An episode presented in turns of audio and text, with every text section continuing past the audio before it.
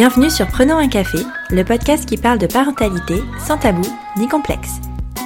Je suis Élise Bulté et je reçois chaque mardi un ou une humaine concernée de près ou de loin par la parentalité. Nous échangeons sur des sujets souvent éloignés des contes de fées, mais toujours passionnants et criants de vérité. L'épisode que je te propose cette semaine te fera entrer dans une bulle de douceur et de pure sagesse. Élise a perdu sa maman il y a 4 ans, après 5 années d'alliance contre un cancer du foie et du pancréas. Alors enceinte de son premier enfant, elle a construit sa maternité sans celle qui aurait dû la guider. Mais si Élise a compris une chose de cette épreuve, c'est que Cécile, sa maman, lui avait déjà donné les clés au cours de toutes ces années de complicité et d'amour. Dans cet épisode, on parle de transmission, d'instinct et de deuil. On parle de la mort, un sujet qui n'est pas évident à aborder pour toutes et tous, mais qui fait partie intégrante de la vie.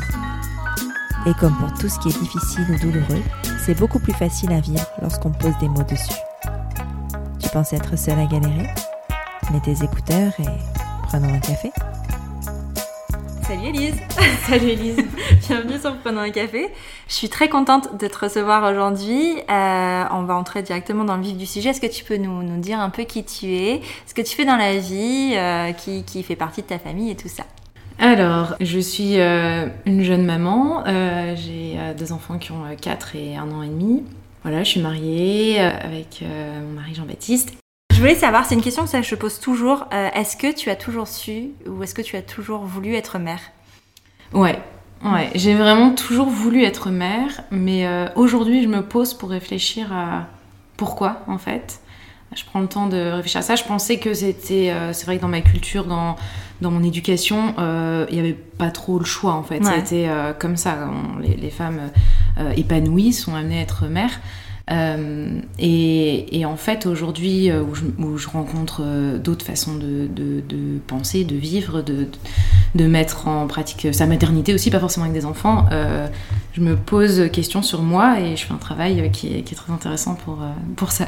Mais sinon, oui, ça m'a j'ai toujours eu envie et hyper vite avec JB, quand on a su que, qu'on avait envie d'essayer de faire notre vie ensemble, on a voulu avoir des enfants, donc j'étais enceinte à mon mariage. Ah ouais? Ah, c'est trop chouette.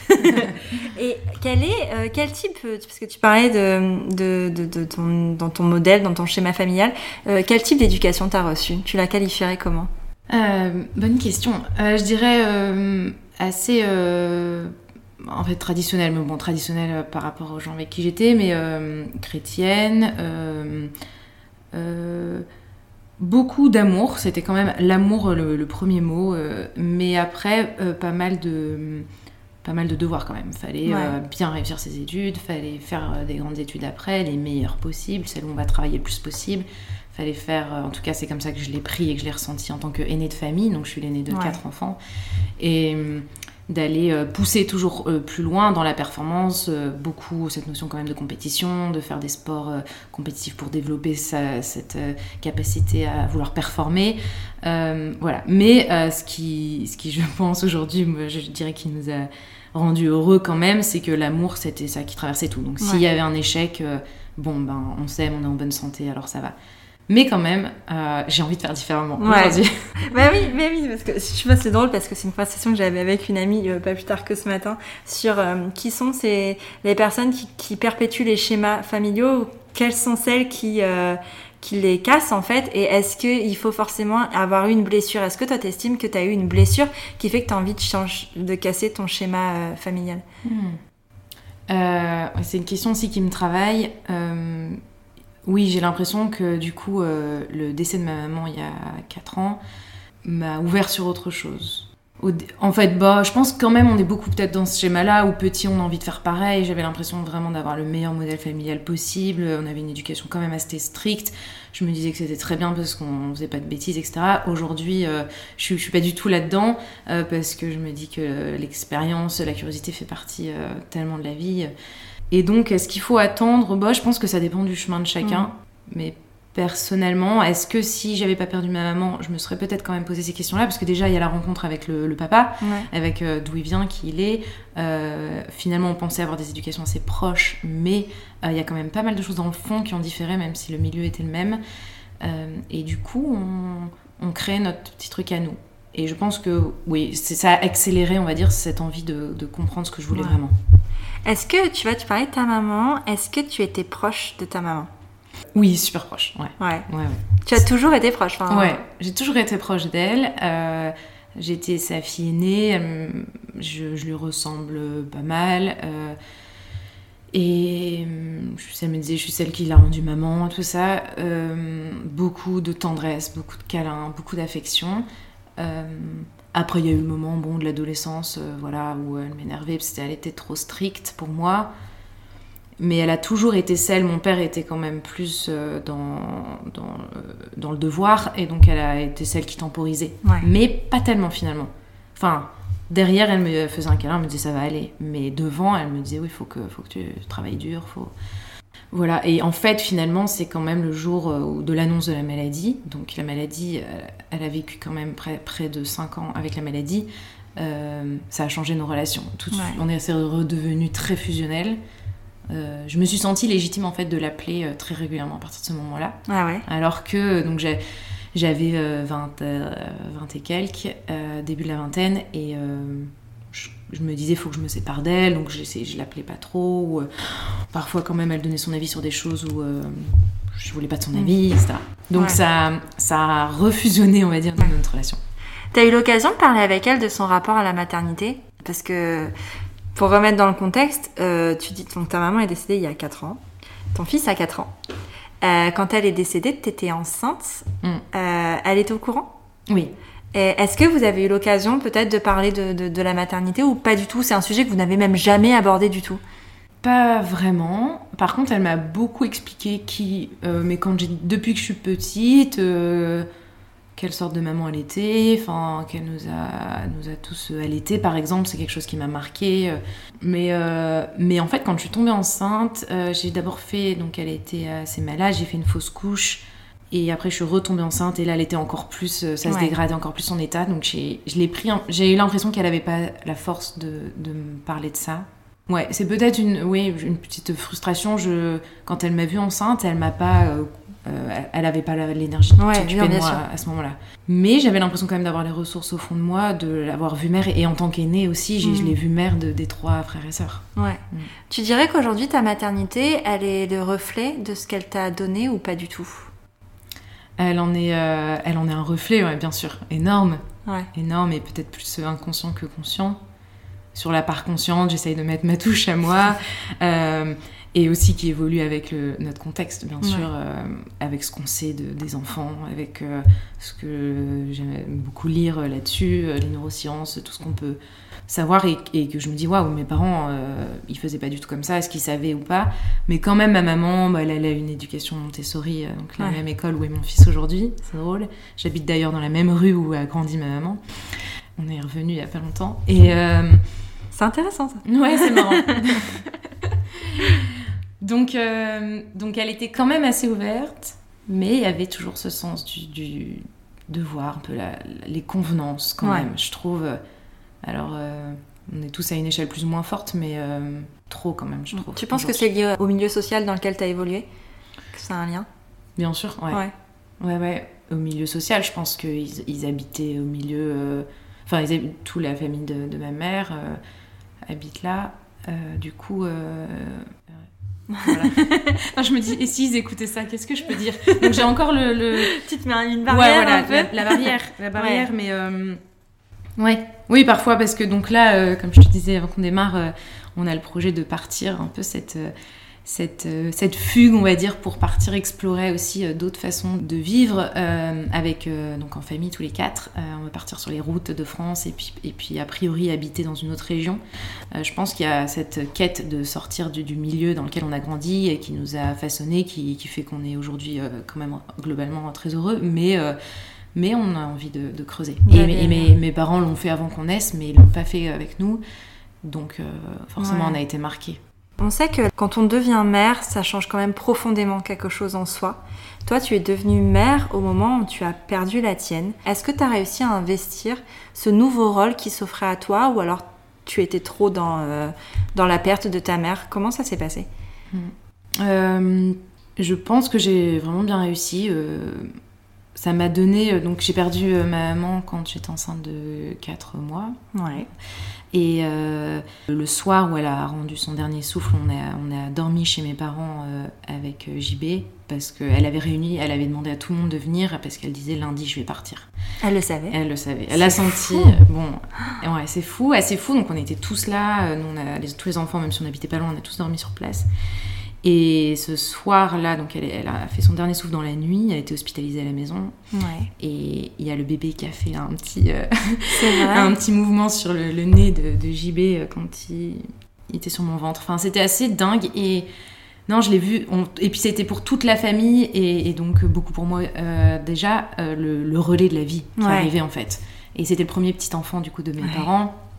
Euh, et donc c'était le relais et, et j'étais hyper heureuse d'avoir cette vie en moi Mm. en fait. Après on a eu euh, on a eu la chance euh, d'avoir une mère qui a relativement bien vécu Mm. sa maladie, qui l'a écrit, euh, en tout cas qui l'a vécu tel quel pleinement, les hauts les bas. Et euh, du coup, qui nous a aussi préparé. Enfin, on a beaucoup discuté. Elle, a- elle avait dit aussi lundi, elle avait envie de reparler avec chacun de ses enfants. Bon, la dernière semaine, elle pouvait plus parler, mais elle a fait attention à, à nous voir, chacun. Euh, après, il faudrait toujours demander l'avis Ouais. à mes frères et sœurs, mais en tout cas, c'est comme ça que je l'ai ressenti. Donc, j'ai pu dire ce que j'avais à dire. Donc, après, le relais, il s'est assez bien fait. Euh, je me suis sentie euh, pleinement dans mon rôle de mère. Ouais, assez puissante, quoi. En fait, j'ai l'impression quand tu me parles, enfin qu'elle a vraiment préparé son départ et qu'elle a joué son rôle de mère jusqu'au bout en fait. Parce que c'est vrai que quand tu deviens mère, c'est pas pour garder tes enfants à toi, à soi, mais vraiment les préparer à la vie. Et j'ai l'impression qu'en fait, elle a vraiment préparé ses enfants à la vie après elle en fait. Mm, Tu le ressens comme ça aussi? Complètement. Ouais. Ouais, c'est ça que je pense c'est une grosse inspiration pour moi. D'ailleurs, mon dernier, euh, le dernier de, des quatre, c'est mon petit frère. Et elle, elle, euh, je pense que ça lui tenait à cœur d'attendre qu'il ait eu son bac. Donc, il a eu son bac en, en juin, à juillet. Et elle est décédée fin août, le, au moment où il allait commencer ses études supérieures. Elle était un peu inquiète pour lui. Donc, elle nous avait briefé pour ses études. Mais il partait quand même. Ouais. Il partait de la maison. On était tous, euh, du coup, partis. Euh, et elle, a, ça- ouais, elle nous a toujours, elle a toujours dit qu'elle nous avait aimé grand, discuter avec nous Mhm. et euh, ouais, peut-être aussi se- nous préparer à, l'indépendance. Et ça lui faisait pas peur de nous voir partir. Elle une femme en quête de liberté aussi Mhm. et avec plein d'occupations, Ouais. psychologue. Ah ouais, Ouais. oui, oui. Donc forcément, elle a eu, elle a Ouais. pu, elle avait les ressources pour penser tout ça aussi, tu vois, derrière. C'est ça. Elle a aussi été psychologue en soins palliatifs. Mhm. euh, elle avait les ressources. Ouais, donc elle connaissait vraiment bien Mm. le milieu de la maladie et de la fin de vie en fait finalement et euh, c'est hyper intéressant, Mm. Enfin, c'est euh, Ouais. passionnant. Et comment toi tu as investi ta propre maternité euh, par rapport à ça? Parce que on parle beaucoup de la maternité comme d'une transmission, mais le plus souvent les mamans sont là pour accompagner leurs filles qui Mm. deviennent mères. Euh, est-ce que tu as eu besoin d'un relais ou est-ce que tu as trouvé euh, ces ressources-là dans une autre personne ou alors tu as cheminé ta maternité toute seule? Je dirais que j'ai cheminé toute seule en fait. Parce qu'après, par contre, pour ma deuxième grossesse, là, j'ai fait en sorte de trouver des ressources, euh, un peu des, des- femmes mères pour avoir ce rôle-là. Mais étonnamment, pour Clovis, j'avais envie de. J'étais avec moi, euh, ma propre euh, femme mère. Parce Ouais. que je suis en train de lire li- le livre Femme qui court avec les loups. euh, D'accord. et elle parle beaucoup de ça, donc euh, sur le fait qu'on a besoin de cette figure maternelle quand on est enceinte et qu'on va accoucher. Et donc je pense que je l'ai trouvé en moi. En tout cas, j'avais beaucoup cette notion de, de retour à l'état sauvage. Je me disais, je, je veux être spontanément avec mon nourrisson, avec euh, tous ses besoins. Ouais. J'avais lu euh, euh, des livres aussi, Mère. Naissance naturelle, Ina May Gaskin, un, un énorme pavé avec plein de témoignages d'accouchement et, et- et de, de grossesse. Et ça m'avait pas mal aidé à, dire que j'étais la seule à avoir toutes les ressources et les clés pour être auprès de mon, mon bébé, avec JB qui était super présent. Après, avec du recul, tout n'était pas parfait non plus. Mm. Mais, mais j'ai fait ce que j'ai pu et c'était une période pour moi super heureuse. Tu t'es pas euh, laissé envahir par euh, ce deuil Peut-être que comme il était préparé, c'était Mm. c'est vrai que c'était pas une disparition soudaine. Donc tu penses que ça a du coup euh, permis de cheminer plus positivement que si ça avait été complètement soudain et, et- et non préparé? Oui, Ouais. c'est sûr. Même si elle m'avait pas préparé à mon rôle de maman, elle m'en parlait très peu. Mais c'est là au, fond en fait. Ouais. Et en fait justement, pour avoir euh, peut-être vu autour de moi aussi des, des, des jeunes mamans qui avaient leur maman, il y a peut-être ce désir de, de la grand-mère, donc de, de, préparer la maman. Sauf que tout ce qu'on va pouvoir dire avec les mots au moment où la maman naît, euh, bah, ça peut être maladroit, ça peut être un peu intrusif. Alors que peut-être que la transmission dont tu parles, elle est surtout dans nous inconsciente mm. et elle est au fond de nous. Enfin, elle peut être consciente, mais euh, elle, est, elle est là depuis qu'on est né, en fait. À quel point notre maman nous a parlé mm. depuis qu'on est né, à quel point on a été proche euh, d'elle. Donc euh, j'ai l'impression d'être plus tranquille, de pas avoir cette, euh, ces conseils, euh, ces Bah t'as pas les injonctions en fait. Tu vois, tout à l'heure tu parlais justement de la, de, du côté strict qui était lié mm. au, à l'environnement dans lequel tu as grandi, tout ça. t'as pas le ah bah moi j'ai fait comme ça et regarde ça va bien parce que c'est une remise en question aussi quand on prend un chemin différent de nos parents ça les met face à une réalité qui est en fait, je, je, renie entre guillemets ce que tu m'as donné pour faire autrement. Et c'est vrai que ça, ça doit être difficile à, à accepter. Toi, tu avais toute la place pour, euh, pour créer ton propre schéma et euh, la famille que tu voulais, en fait, en t'affranchissant totalement de, de, ce que tu pouvais avoir vécu avant. Exactement. C'est ça. Ouais, c'est ça. Et je me suis sentie vraiment libre et de, de, faire ce que je voulais. Mon père a été exceptionnel aussi. Euh, nos relations n'ont pas toujours été faciles, mais euh, il m'a il a fait tellement confiance dans il m'a dit enfin il m'a jamais donné de conseils il était là pour garder euh, notre fils quand on voulait il a vraiment été incroyable et donc ça m'a beaucoup aidé. Juste soutien pas un conseil. Et c'est vrai que ça peut être souvent le père peut être plus comme ça. Et, et là il n'y avait pas le, côté de la mère qui, qui donne des conseils euh, dont j'avais pas envie en fait clairement. C'est pour ça peut-être j'ai pas été appelée d'autres personnes. Et entre nous deux il y a un livre. Tu peux nous en parler de ce livre? Oui, alors en fait, euh, quand euh, ma maman euh, est décédée, j'ai eu envie de faire un livre pour qui allait rassembler toutes les lettres qu'elle a appelées ces pétitions pour l'amour. Elle en a écrit quasiment tous les mois pendant 4 ans et demi, de novembre 2011 à août 2016. Et en fait, elle, les mettait sur un blog qui était de plus en plus lu euh, jusqu'à la fin de sa maladie. Et du coup, j'en ai, j'en ai fait un livre, j'ai fait un, recueil de ses textes pour la famille. Et puis après, euh, le livre a continué un peu son histoire et on l'a réédité pour tous les lecteurs du blog. J'ai auto-édité et ça m'a beaucoup amusé en fait de faire ça, euh, de, me, de me prendre pour une, une éditrice. et, c'était juste de la mise en page et j'ai juste écrit une petite préface, mais c'est tout. là, pour le coup, j'ai eu une, une, bonne amie de ma maman qui a un peu joué ce qui a été qui a été très proche pour moi, qui a été un peu ma, maman pendant cette période-là. On n'a pas on n'a pas trop on n'a pas parlé de la grossesse, mais du coup j'ai beaucoup euh, j'ai vécu mon deuil euh, par ce livre, je dirais. J'ai énormément pleuré. Donc là j'étais enceinte de mes quatre euh, de mon quatrième mois jusqu'à mon neuvième mois. J'ai presque pleuré tous les jours. Mais en fait c'était des larmes libératrices. Mm. Puisque JB est rentré le soir, il, il me voyait, il s'était encore pleuré, mais j'avais un grand sourire en fait. Je me disais, elle est, elle est dingue, ma maman aussi, elle est dingue ce qu'elle nous a laissé, ses lettres me parlent à moi elle parle, elle parle à tout le monde en fait dans ses mm. lettres par sa maladie. Elle, son truc, c'est euh, n'attendez pas la mort pour vibrer la vie. Euh, elle parle beaucoup de la créativité, elle parle beaucoup de là j'ai une citation de la déchirure qui permet une nouvelle, un nouvel espace, une faille. On n'ajoute rien à ce qui est bétonné, rien à ce qui reste entier. Et donc d'accepter toutes ces petites failles pour aller euh, faire, enfin, mm. développer qui, on est, notre créativité et laisser passer notre plein potentiel, notre pleine personnalité. Donc ça m'a beaucoup nourri, ça m'a beaucoup fait pleurer. Alors dans la famille, euh, ce qu'elle nous a peut-être légué aussi, c'est que le pleurer c'est bon. Mhm. On peut pleurer de tristesse, on peut pleurer d'amour, on peut pleurer de joie. Et donc on a beaucoup évacué au fur et à mesure comme ça. C'est incroyable parce que je crois que c'est la première fois que j'entends une histoire de deuil aussi doux. Mhm. Enfin, c'est comme ça que je le ressens. Mhm. De, euh, que ça a été tellement. Euh, enfin, il n'y a pas de non-dit en fait. Vu que c'est vrai que dans son blog, elle, pour l'avoir lu, il n'y avait pas de tabou il n'y avait pas de non-dit, donc en fait, t'as pas à chercher euh, ce qu'elle aurait pu penser ou ce qu'elle aurait... Parce qu'en fait, tu le sais. Mm. Et je trouve ça assez, euh, assez impressionnant et c'est une leçon parce que...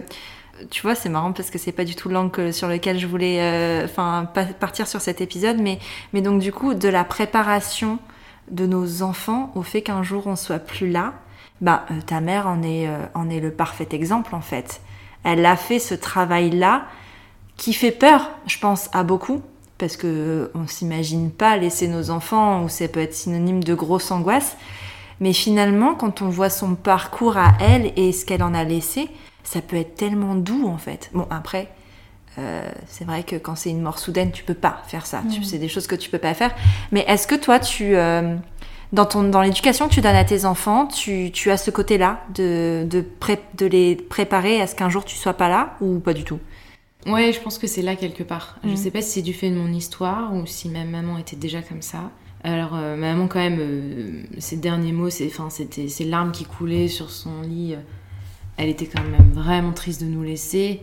Donc, euh, il y avait quand même beaucoup de tristesse. Mais... Mm. Et puis, chaque frère et sœur l'a vécu différemment. Moi, j'avais justement cette vie en moi qui a Ouais. fait que, qu'elle prenait le relais, que j'étais en train de construire mon petit foyer. Pour euh, mes, mes deux sœurs, mon frère, je je sais pas si. euh, Peut-être mon frère, par exemple, a vécu un peu comme moi. Les, les sœurs au milieu, je sais pas si elles diraient que une, par- parleraient d'une mort douce. Donc, c'est aussi propre à ce que Mm. chacun fait de ce qui est là et à, quelles ressources on a disponibles à, Ouais. à ce moment donné, là, vrai. pour vivre un deuil.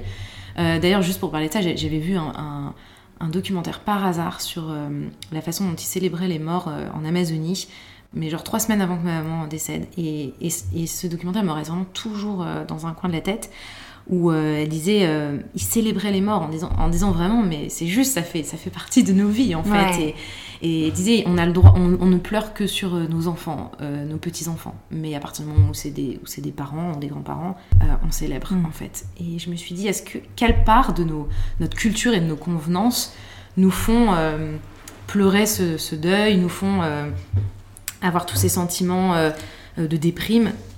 Tu vois, quelle part Ouais. appartient à, ce que, à, à la façon dont on est Mm. censé réagir et appartient à ce qu'au fond de nous on ressent vraiment Mm. en fait?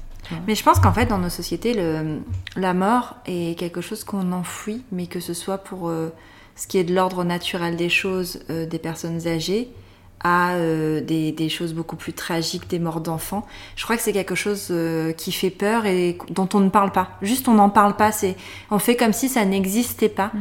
Et, et c'est même plutôt mal vu de dire que on a bien vécu la mort de quelqu'un tu vois. Pour le coup, moi, il y a des morts que j'ai très mal vécues dans, dans, dans ma sphère et des décès que j'ai très bien vécus, tu Mhm. vois, qui étaient plus ou moins préparés. Par exemple, mon grand-père qui est décédé, j'ai pas eu l'impression d'avoir une grosse période de deuil parce qu'en fait, il était à la fin de sa vie, il était très malade et, et c'était ce qu'il voulait. Tu vois, il avait juste envie que ça s'arrête. Et donc, du coup, quand il est mort, moi, j'ai vu le côté libération. Mais c'est vrai que d'en parler comme ça, avec des personnes qui l'ont peut-être pas vécu comme ça, pour qui ça a été plus brutal, c'est assez euh, tabou, finalement, de dire, ben euh, ouais, enfin, c'est aussi, ça fait aussi partie de la vie. On a du mal à préparer euh, nos enfants à la mort, de Mhm. manière générale, à en parler. J'en parlais il y a pas très longtemps. euh, J'avais une cette discussion avec des copines justement qui, euh, parce que je sais pas si toi tu l'as eu aussi, mais vers 3-4 ans, les enfants posent des questions sur la mort. En tout cas, moi, ma fille l'a fait, à poser, euh, à savoir ce que c'est. Et c'est pas forcément toujours facile d'expliquer ce que c'est parce que c'est pas, euh, pas une question qui demande une réponse spirituelle, tu vois, selon tes croyances. Tu vas dire que c'est euh, quand on va au ciel ou des trucs comme ça. Non, à ce moment-là, les enfants ont besoin d'une réponse concrète. Qu'est-ce que c'est que la mort physiquement? Et pour beaucoup, c'était difficile d'aborder le sujet de la mort avec les vrais mots de, ben, il y a plus de vie, le corps, enfin le cœur s'arrête et tout ça alors qu'il y a des, des supports extraordinaires, mais les enfants ont besoin de ça et c'est vraiment difficile de l'accompagner. Toi, tu l'as eu ça? Enfin, ton, ton fils a- Mm. a, eu ça. Comment tu l'as accompagné Mm. sur ça? Bah, on en parle depuis, depuis euh, assez tôt parce que très vite, même quand il était bébé, je lui parlais de ma maman. Ouais. Euh, donc c'est un peu le truc. Alors nous c'est du coup un peu spirituel, mais Ouais. euh, c'était Mamoun, elle est partie partout. Ça on l'a beaucoup dit. Elle est partie partout et elle était très très malade. Et donc euh, son cœur, euh, son, son corps s'est arrêté de vivre euh, physiquement, mais elle est un peu partout avec nous. Je sais pas si c'est vraiment une croyance ou en tout cas c'est quelque chose qui nous fait du bien. En tout cas euh, participe à l'amour qu'on a envie de ressentir, d'imaginer qu'il y a quelque chose d'elle parmi nous, mais on sait pas dans quelle forme. Donc on en a beaucoup parlé et là plus récemment, ouais, là il a eu 4 ans et à Noël il m'a dit euh, j'ai fait un cauchemar que ma Mamoun elle euh, laissait des microbes partout sur son chemin. euh, donc là avec le virus Ouais, et il tout a fait ça. un petit mélange. Voilà, il a fait un petit mélange, il y a les personnes âgées. Donc là, avec le virus, je pense qu'on est tous un peu Mm. confrontés à ça. euh, par les... Enfin, en tout cas, euh, moi, parce que pourquoi on voit pas les grands-parents, Mm. les arrière-grands-parents, etc. Et bon, j'ai l'impression que le fait de l'en avoir parlé très tôt, il me dit, il n'y a pas de problème. La dernière fois, je sais plus, il me dit, bah, c'est pas grave, elle, va mourir. C'est un petit peu triste, mais c'est pas grave, en Mm. Mais fait. ma fille, elle fait ça aussi. Ah ouais Tu vois, elle- je- enfin, alors, bon, je sais que mes grands-parents n'écoutent pas le podcast, donc c'est un problème. Euh, on est allé voir mes grands-parents, donc il y a pas très longtemps, et ma grand-mère est assez malade. Et euh, anecdote, attention. Euh, ma fille a eu envie d'aller aux toilettes, donc je l'ai accompagnée aux toilettes. Et chez mes grands-parents, il y a une barre, tu sais, ben, pour que ma grand-mère puisse se relever. Alors Alice me dit, mais pourquoi il y a la barre là? Je fais, bah tu sais, grand-mamie, elle en a besoin parce qu'elle est assez vieille, tout ça. Dit, ah oui, donc elle est vieille, oui. Donc elle a bientôt fini sa vie. Alors, je dis, bah oui ma chérie, par contre à moi tu peux me le dire, mais lui dis pas à elle parce que je pense que, qu'elle a pas envie de l'entendre. Et en fait c'était aussi simple que ça. Quelqu'un qui meurt, pour elle c'est quelqu'un qui a fini sa vie. Comme tu pourrais finir un livre en fait, tu vois. De la même façon. Et il n'y a pas ce côté... euh, parce que pour, pour, pour le coup, on n'a pas eu de décès autour de nous depuis qu'elle est née. Il a pas, on n'a pas rencontré cette, euh, cette période de, de, de, de deuil ou de perte de quelqu'un. Mais en tout cas, elle nous a demandé ce que c'était la mort et on lui a acheté des, des livres euh, qui parlaient vraiment de la mort, mais physiquement, pas spirituellement, parce que vraiment Mhm. c'est pas euh, c'est pas une question qu'elle qu'elle a posée. Et tu vois, j'aime bien parce que quand tu parles de toi, comment tu l'as expliqué, tu parles d'un côté spirituel, mais tu dis aussi quand même qu'un truc physique, tu vois. C'est ben euh, elle était malade et son corps s'est arrêté, son cœur s'est arrêté. Donc enfin juste tu dis bien qu'elle est morte et, et parce qu'il y a aussi parfois ce côté on dit on veut pas dire que la personne est morte, donc on dit elle est au ciel ou elle s'est endormie. Et ça, ça peut créer tellement d'angoisse en fait chez les enfants. Il y a beaucoup d'enfants qui font des cauchemars pour ça parce que parce qu'ils ont l'impression qu'en allant dormir, ils vont pas se réveiller alors qu'en fait ça n'a rien à voir.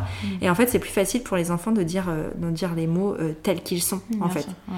Est-ce que euh, il te pose beaucoup de questions, ton fils? Je sais pas si ta fille, enfin, euh, parce qu'elle est petite, elle, elle a aussi ce rapport-là. Est-ce qu'il te pose beaucoup de questions sur ta maman? Pas tellement. Non. La dernière fois, j'ai mis un t-shirt avec plein de motifs euh, de, de, de fleurs, de feuilles et tout ça. Et, je- et je lui ai dit ça, c'était à Mamoun. Et il me dit, bah oui, je sais, euh, c'est la nature, c'était à Mamoun. Il est marrant, c'est comme si il me dit, il y a des évidences, il Ouais. sait, il sait que ça c'était elle, il sait. Euh, Peut-être je l'ai pas mal bassiné avec ça depuis qu'il est petit. Et alors ma fille, du coup, ça peut être souvent... euh, quand on le fait pas très tôt, mais ça ma maman me l'avait pas mal appris, quand on oublie ou qu'on reporte à après de dire quelque chose, ça devient de plus en plus dur. Mm. Et ma fille, j'ai moins pris le temps, eu l'occasion de lui en parler, on en a déjà parlé quelques fois, mais euh, je me dis qu'il faudrait que je lui en parle plus en Mm. plus. Il y a ce truc de lignée de femme en femme. Ouais. Et depuis que ma fille est née, euh, pas mal de choses qui bougent aussi. Et du coup, euh, euh, voilà, ça peut, ça peut être difficile Mm. d'aborder pour les premières fois. Ouais. Mais vraiment, au plus c'est petit, même, on sait la capacité qu'ils ont à comprendre Ouais. les choses, même sans avoir encore les mots. Mais après, tu étais aussi dans des situations complètement différentes pour l'un et pour l'autre, vu que, euh, en fait, in utero, ton fils a Mm. connu ta maman un peu, finalement. Il a entendu sa voix, enfin, vu que les bébés entendent, il a entendu sa voix, cette vibration-là, ça faisait partie de lui.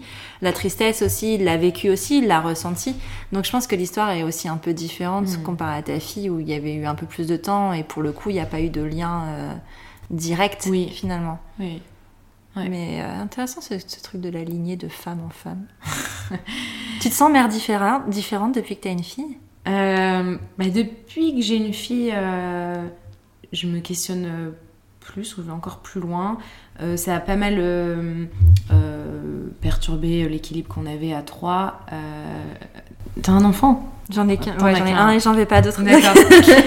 Donc euh, pareil, moi, euh, dans, ma, dans ma, ma- mon éducation, ma culture, euh, quatre enfants, j'ai toujours retenu, je sais pas pourquoi, hein, c'est peut-être juste de ma faute, mais euh, retenu que quatre enfants, c'était une famille accomplie, donc c'était notre cas, c'est le cas en plus de mon mari Ah ouais. et de pas mal de familles autour de moi.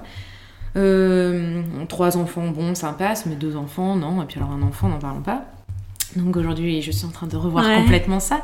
Et, euh, et je me dis que deux enfants, c'est extraordinaire et qu'un enfant, ça aurait pu être extraordinaire aussi.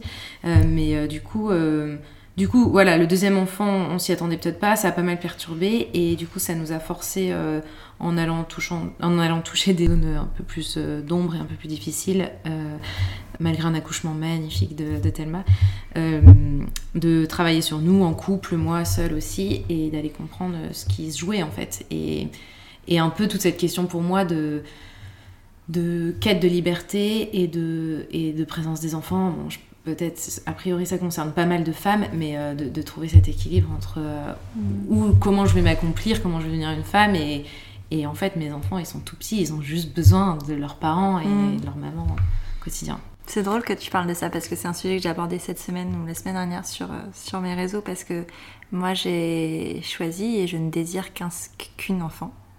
Euh, avant d'avoir un enfant, je pensais que j'aurais deux enfants parce que moi mon schéma familial c'est deux enfants, j'ai une sœur. Et, euh, et, je pensais que c'était euh, ce qu'il fallait faire, tu vois, parce que j'ai entendu toujours ça. Enfin, tu sais, genre, un, c'est pas bien parce que sinon il est seul et on sait jamais. Alors, c'est horrible, hein, mais s'il lui arrive quelque chose, euh, après, euh, t'as plus d'enfants. C'est atroce, hein, mais c'est ce que j'ai entendu. Et, et trois, moi, dans l'imaginaire, c'est ben, un membre père, c'est bien, tu vois, parce que sinon ça fait 2 plus 1. donc, deux, c'était l'imaginaire. Et quand je suis devenue mère, au début, je m'étais dit, euh, enfin, je me posais pas la question parce que je suis en postpartum, mais euh, mais j'étais, euh, ben, un jour il y aura forcément un autre enfant et dans l'imaginaire de tout le monde, c'est il y aura forcément un autre hmm. enfant parce que c'est pas logique et normal de n'avoir qu'un. Hmm. C'est que forcément il y a un problème, tu sais, hmm. infertilité ou autre, mais il y a forcément un problème. Ça peut pas être un vrai choix. Seulement, plus le temps passe et plus je me suis rendu compte que moi, mon désir à moi, au plus profond de moi, ce n'est pas de d'avoir un autre enfant en fait. C'est juste qu'on est très bien tous les trois et et qu'on peut être heureux comme ça aussi. Et c'est un cheminement que j'ai mis du temps à, à, accepter déjà moi, à assumer moi. J'avais l'impression de trahir ma fille, c'est très étrange, hein, mais euh, de ne pas lui offrir ça, parce que c'est ce qu'on te dit aussi, tu vois, tu peux pas lui faire ça, parce qu'il faudrait lui offrir un frère et une sœur. Hmm. Très bizarre. Et, euh, et finalement, j'ai fini par l'accepter et j'en ai parlé sur des réseaux sociaux de ces schémas euh, familiaux euh, euh, qu'on s'impose entre entre guillemets parce que parce que c'est ce qu'on a toujours connu, c'est ce qu'on a toujours vécu et que faire autrement c'est rejeter ce qu'on a eu alors qu'en fait c'est juste des désirs et que les désirs en tant que femmes sont aussi importants que nos désirs maternels ou que ou que la vie de nos enfants ou que la place qu'on a en fait. C'est D'ailleurs, c'est perçu très négativement, tu vois, ce côté, euh, bah, si t'as qu'un seul enfant, euh, c'est ou même si t'en as pas du tout, c'est parce que t'es égoïste. Mais en fait, je trouve que c'est important, enfin, on a besoin d'avoir cette place-là aussi. c'est peut-être très mm. tendance 2020, hein, mais je sais pas, mm. mais, euh, et qu'avant, c'était pas, euh, enfin, la femme n'était pas autorisée à, à, exprimer ses désirs-là. À prendre le temps de les observer, de les connaître. Ouais, c'est ça. C'est un luxe aussi qu'on a parce que... Avant de tomber enceinte, parce que nous, on a peut-être les études aussi pour réfléchir. Ouais, c'est ça. Euh, on a plus de Il y a la euh. contraception aussi qui, qui, change aussi beaucoup la chose, la donne mine de rien parce que parce que il fut un temps ou en tout cas pour avoir interviewé ma grand-mère, mes grands-parents il y a pas longtemps où en fait ils avaient pas le choix. Mm. En fait, une fois que enfin il n'y a pas de contraception et puis ben il est tombé enceinte et puis voilà, c'était comme ça et ça, ça continue à vivre comme ça. Et c'est aussi pour ça que d'ailleurs les, il y a beaucoup plus de grandes familles dans, dans les années 50-60 qu'aujourd'hui aussi d'ailleurs. Parce que ben, aujourd'hui, tu peux avoir le contrôle et tu peux décider. Tu as le temps de décider parce que les, on a des combats toujours à mener en tant que femme, mais peut-être différents. Euh, que les femmes euh, d'avant, de, de notre, des générations précédentes, et qui se posaient juste pas la question. Moi, je sais que par exemple, ma mère s'est jamais posé la question de si elle voulait ou pas des enfants, en fait. C'était comme ça. Hmm. Aujourd'hui, j'ai l'impression qu'il y a beaucoup plus de femmes qui se posent la question. Hmm. Tu sais, tu remets en question, du coup, euh, ce, ce, schéma que tu avais, enfin, en question, de quatre enfants, euh, parce que tu fais passer tes désirs aussi au-dessus ou parce que tu as réfléchi l'ordre établi euh, J'ai l'impression que surtout avec euh, JB, notre, la façon dont on a envie d'être à côté de nos enfants mm. demande pas mal d'énergie, de temps, de présence et que du coup on a tous les deux envie de rester passionnés par ce qu'on fait, curieux et du coup on, veut tellement pouvoir euh, se laisser la place d'incarner l'exemple, enfin d'incarner ce qu'on propose à nos enfants euh, de devenir, enfin mm. ou d'être déjà euh, le plus heureux possible, le plus libre possible, d'avoir aussi un cadre pour apprendre. Que en fait, on s'est rendu compte que ça demandait énormément de, temps et de présence. Et c'est vrai que quand je vois pas mal ma grand-mère, la mère de ma mère, qui habite juste à côté aussi en ce moment, et elle, rigole de ça, et elle me dit c'est magnifique de, de, te voir avec tes enfants elle, faisait très peu de câlins, je crois, à ma mère. Elle, prenait vraiment peu de temps. Donc après, c'est une autre euh, génération. Et puis bon, c'est vrai que quand on regarde à l'échelle euh, de la planète et tout ça, on se dit peut-être c'est la tendance et que voilà, c'est tout le contexte nous y amène à, ça. Mais j'ai eu longtemps ce truc de euh, alors trois enfants, s'il y en a un qui décède. Euh, voilà, ce truc de la mort d'un enfant, ah c'est bizarre quand même. Deux enfants, non, c'est pas possible. C'était ça, surtout deux enfants, c'est pas possible s'il y en a un qui et ça, je l'ai travaillé en analyse, euh, mais c'est intéressant en fait. Euh, bah, donc, est-ce qu'on fait des enfants pour, euh, parce qu'on a peur d'être seul finalement ou pas et, et, le fait de rencontrer des gens qui choisissent de vivre peut-être plus seul ou en couple ou sur d'autres façons, ça, ça, remet en cause aussi, mm. ça permet de réfléchir à ses propres, nos propres désirs. Et pas mal aussi qui me travaille autour de la créativité et qui a c'est pour moi un aboutissement énorme de la créativité de mettre au monde un mm. enfant. Et d'ailleurs, je me suis sentie super créative à chaque fois, même pendant mes grossesses. Euh, mais il y a plein d'autres façons d'être créative. Ouais, Voilà. ça. Et, et est-ce que dans nos sociétés, dans cette volonté de faire euh, beaucoup d'enfants sans trop réfléchir, euh, il y a cette perte aussi de créativité qui pourrait, qui, Mm. tu vois, qui peut balancer Ouais. et harmoniser euh, l'équilibre de la femme, mère? Après, il y a des questions vachement transgénérationnelles aussi, tu sais. Parce que moi, ce truc de la mort, de pas avoir un seul enfant parce que s'il meurt, t'en as plus, Mm. c'est un truc, euh, c'est un traumatisme qui ne m'appartient pas. C'est quelque chose qui appartient à ma mère, mais tu vois, c'était, ça a été transgénérationnel et c'est un truc qui était en moi, j'ai travaillé aussi hein, en thérapie. non, mais faites des thérapies, hein, s'il vous plaît, parce que c'est, non, mais pour le coup, c'est, moi, je pense, enfin, que tout le monde devrait en faire parce que qu'on est, euh, qu'on soit dépressif ou pas, t'as pas besoin d'être dépressif, d'être en dépression pour faire une thérapie. Moi, je trouve que c'est hyper enrichissant. T'apprends tellement sur toi, mais sur tout ce qu'il y a au-dessus de toi. Est-ce que toi, t'as l'impression d'avoir récupéré des choses comme ça qui étaient transgénérationnelles? Bien sûr, bah ça, le, le truc de deux enfants, c'est pas possible. Euh, ça, c'est ma mère le disait tout le temps. Euh, mais euh, bah, tout mon travail en ce moment, c'est d'essayer de prendre conscience de ça pour choisir ce que je garde et choisir Ouais. ce que, ce que j'enlève. Mais au bout d'un moment, c'est difficile de, de savoir quels sont tes propres choix, tu sais. Au bout d'un Mm. moment, un moment, je me suis dit, mais est-ce que la vie que je mène, c'est vraiment la vie que j'ai choisie ou pas finalement? Parce Mm. que tu fais des études, tu, fais, tu te construis d'une façon parce qu'on attend ça de toi? Bon, je sais qu'aujourd'hui, oui, c'est la vie que j'ai choisie, mais parce que je me suis affranchie de Mm. beaucoup de choses. Mais si, si il n'y avait pas eu cet affranchissement, ça aurait été quoi? Juste, il y en a. Et, et encore, enfin, moi je rencontre beaucoup de gens qui, qui rencontrent ces parcours-là d'un moment, qui ont switché, qui ont changé euh, parce que parce qu'ils ont travaillé, mais il y a encore, il y a beaucoup de gens qui, qui, qui suivent le fil de la vie sans se poser la question en Mhm. fait, et qui finalement se retrouvent à la fin de leur vie en disant mais qu'est-ce que j'ai accompli pour moi en fait? Et, euh, et je dis pas que tout le monde devrait vivre un drame ou une tragédie ou un suite. Enfin, moi, pour le coup, c'était pas un drame du tout. C'est la naissance de ma fille qui a Mhm. fait, euh, qui a fait euh, revenir tout ça, qui a fait euh, me poser ces questions-là. Et toi, tu t'es, tu t'es retrouvé à un moment de dire, tiens, mais en fait, la vie que je mène, est-ce que je l'ai vraiment choisie ou pas? Hmm. Avant, de, avant de faire mon switch, oui. Ouais. En fait, au moment, au moment de l'annonce de la maladie de ma maman, euh, c'était, en fait, finalement, c'était là en fond. Mm. Donc j'ai fait une école de commerce, euh, j'ai fait un master en finance et après j'ai travaillé en audit euh, à Je t'imagine Paris. Et ma maman arrêtait pas de me dire mais ma petite blonde qui fait ça, mais je t'imagine tellement pas faire ça. Ouais. Et, et mais mon papa était très fier de moi et moi j'étais très fière de moi aussi. euh, de montrer qu'une petite blonde pouvait faire ça mais euh, mais en fait j'étais malade beaucoup euh, enfin j'avais mal au ventre tout le temps donc c'était pas euh, c'était pas ça m'empêchait pas d'aller travailler mais c'était quand même assez handicapant. Euh, euh, j'étais beaucoup fatiguée euh, je faisais beaucoup beaucoup la fête le week-end et donc une hygiène de vie assez difficile avec du coup beaucoup de d'émotions en pagaille des histoires amoureuses pas pas très stables etc Enfin, voilà tout. Ouais. Mais euh, bon, je me disais quand même, je suis fière d'être là, et puis c'est la vie qu'on a toujours un peu attendu de moi, et que du coup j'avais attendu de moi parce que j'étais quand même rentrée dans ce moule, j'avais choisi.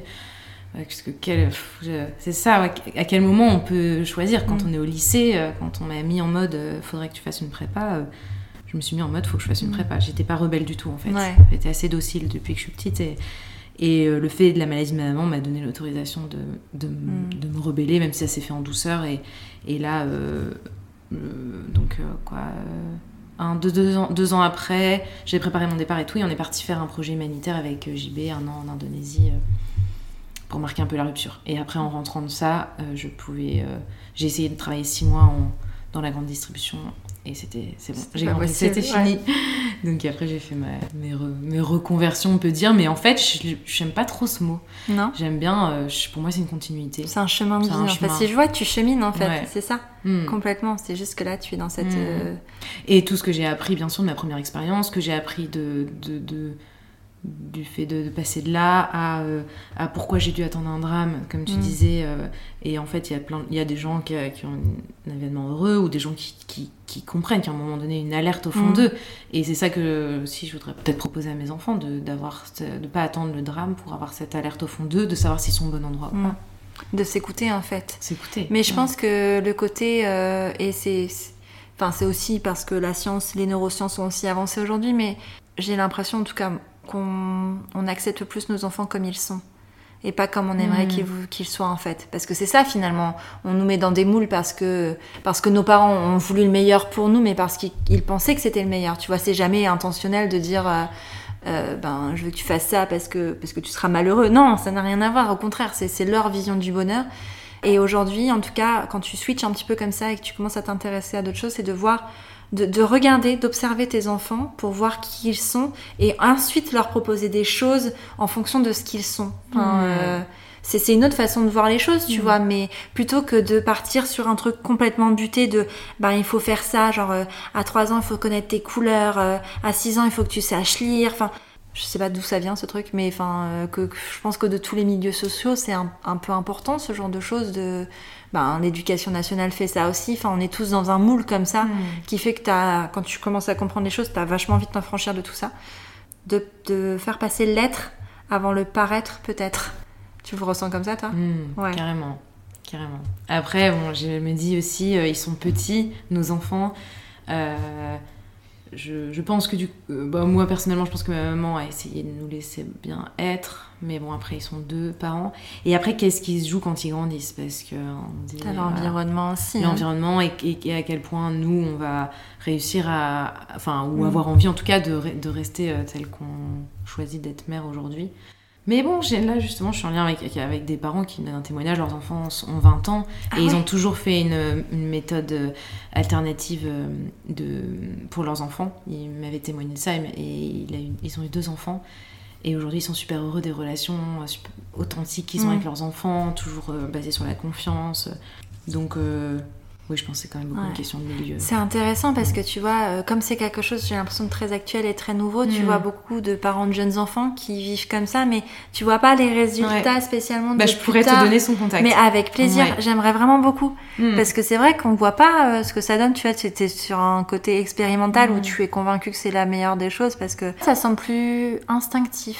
Tu vois, j'ai l'impression que l'éducation plus traditionnelle, on va à l'encontre de nos ressentis et de nos instincts euh, ce, que, ce que moi je ressens pas du tout. Ouais, on, Les, on, les, on les casse, on les camoufle un peu. C'est ça. On n'a même plus spécialement conscience qu'on va mm. euh, à l'encontre parce qu'on a enfoui tout ça en fait. Bah oui. Et j'ai l'impression que, mais c'est ce qu'on veut te dire de même dès le, le, début de ta maternité, tu sais, avec le côté, euh, par exemple, quand on te dit de laisser pleurer ton enfant, mm. alors qu'en fait, toi, t'as juste envie de pleurer, de l'entendre pleurer.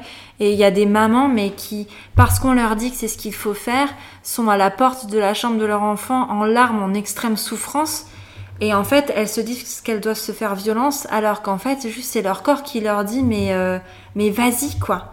Et, et, et, en fait, on t'apprend à ne pas l'écouter. Hmm. Et, et c'est triste en fait. Hmm. Finalement, c'est super triste parce que la, la vérité, c'est que bah non, vas-y quoi. Hmm. Vas-y, va prendre ton bébé dans, dans tes bras et, ça sera trop bien et, il ira mieux, il ira mieux. Et en fait, c'est juste ça la, la solution.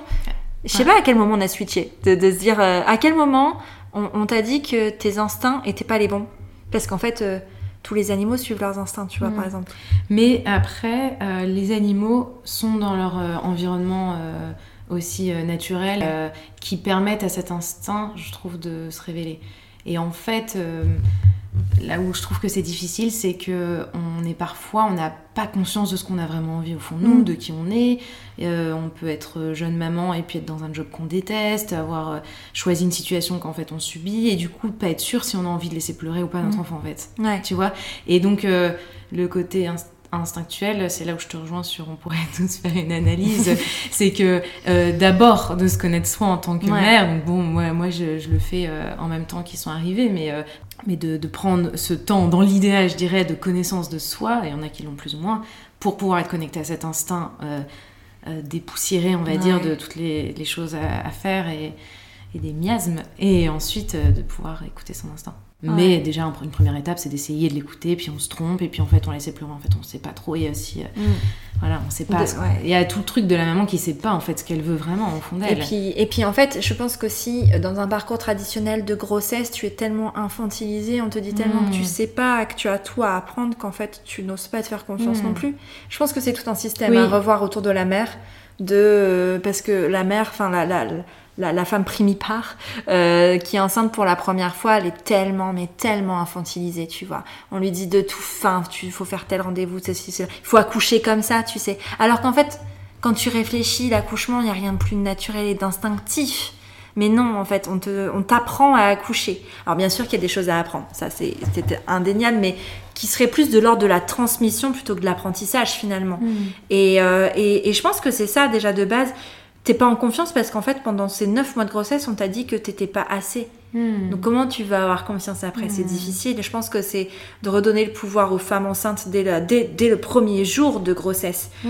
euh, qu'elles suivent leur instinct et de que dès le premier jour de grossesse d'ailleurs c'est important parce qu'on te dit ça aussi. C'est pendant trois mois, euh, ah bah vous attachez pas trop parce qu'on sait jamais. Mais on sait jamais quoi. De toute façon il est là, donc euh, qu'on le perde ou pas, on...